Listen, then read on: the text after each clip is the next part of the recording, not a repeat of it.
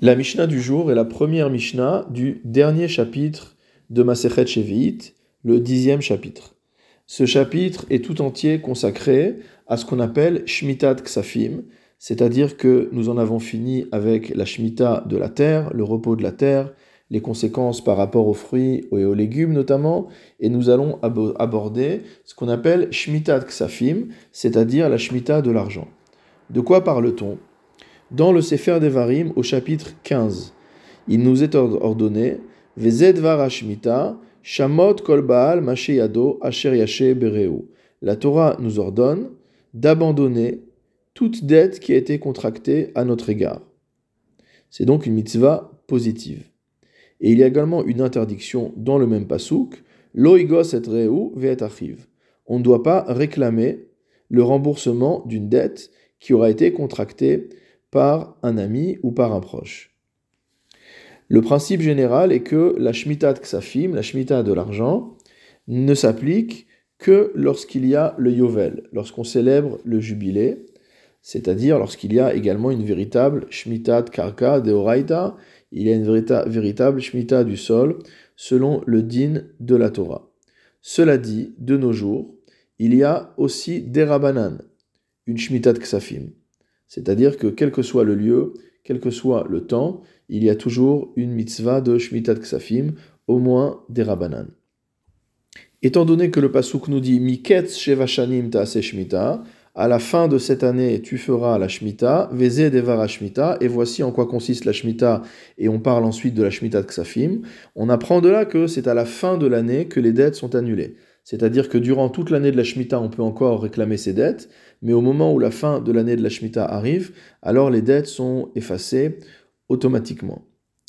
Notre Mishnah nous enseigne Shevi'it meshametet et hamilva bishtar veshelo bishtar que la septième année va annuler aussi bien le remboursement du prêt qui a été contracté avec un acte, avec un shtar, veshelo bishtar, ou qui a été contracté sans rédaction d'un acte. De quel acte s'agit-il? Le Barthénora explique chez Katav Loshtar Nechasim. Il a engagé des biens en garantie, Veshirbed Karkaot, et il a hypothéqué des terrains, Al Milva, en échange d'un prêt, des Merzek Emish et Mishken Karkaot Etzlo, car cela ressemble à une personne qui aurait mis en dépôt, entre guillemets, ses terrains chez le prêteur, Afalpichen.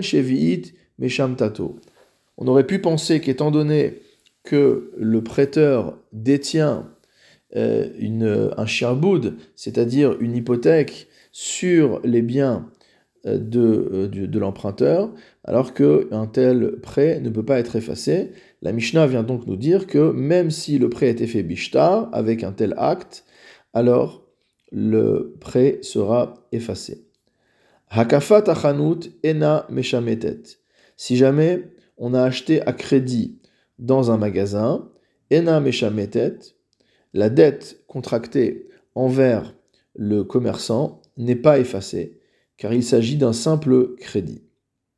Veimasaa milva, si par contre on a transformé ce compte courant entre guillemets chez l'épicier en véritable prêt, harezo meshametet, alors l'année de la Shemitah va annuler cette dette. On peut imaginer quelqu'un qui a un compte chez l'épicier, par exemple, et donc chaque jour il dit tu mets sur mon compte, tu mets sur mon compte, tu mets sur mon compte. Ce n'est pas une dette au sens propre du terme, c'est un crédit qui a été fait. Et à la fin de la semaine, à la fin du mois, la personne vient et règle sa note.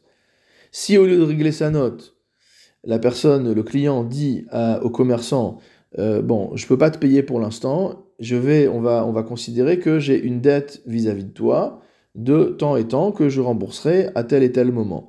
Alors à ce moment-là, ça ne s'appelle plus simplement un crédit, ça s'appelle une véritable dette, et c'est pour cette raison-là que cette dette aura le même traitement que les autres dettes, à savoir qu'elle sera effacée par la Shemitah. Rabbi Yehuda Omer, d'après Rabbi Yehuda, Harishon, Harishon, Meshamet.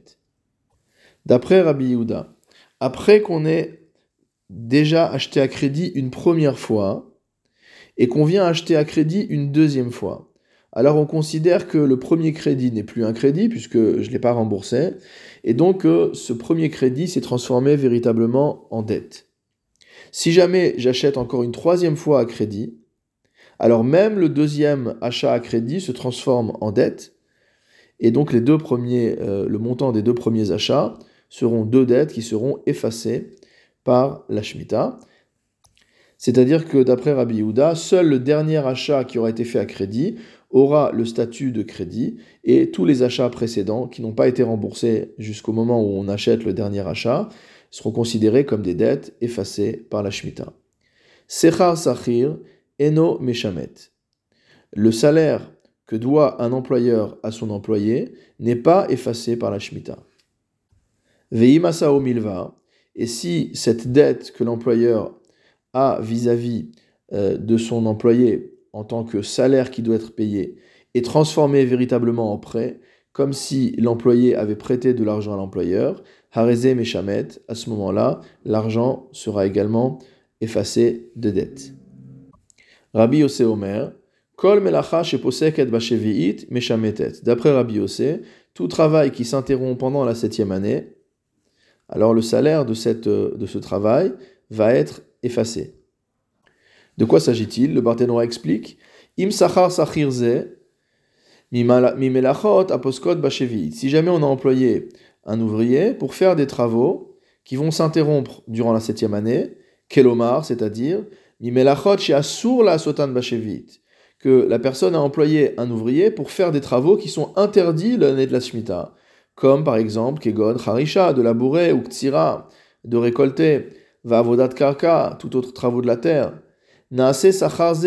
Kemilva, ce salaire de la septième année se transforme automatiquement en milva, en prêt, ou Shvi'it Meshametet, et lorsque l'année de la Shemitah termine, la dette de l'employeur vis-à-vis de l'ouvrier est effacée. Veim Lahav, et si ce n'est pas le cas, c'est-à-dire que le salaire qui est dû à l'employé est par rapport à des travaux qui ne sont pas interdits pendant l'année de la Shemitah, alors la dette de l'employeur ne se transforme pas entre guillemets en prêt et elle n'est pas euh, et donc la dette n'est pas effacée par la Shemitah.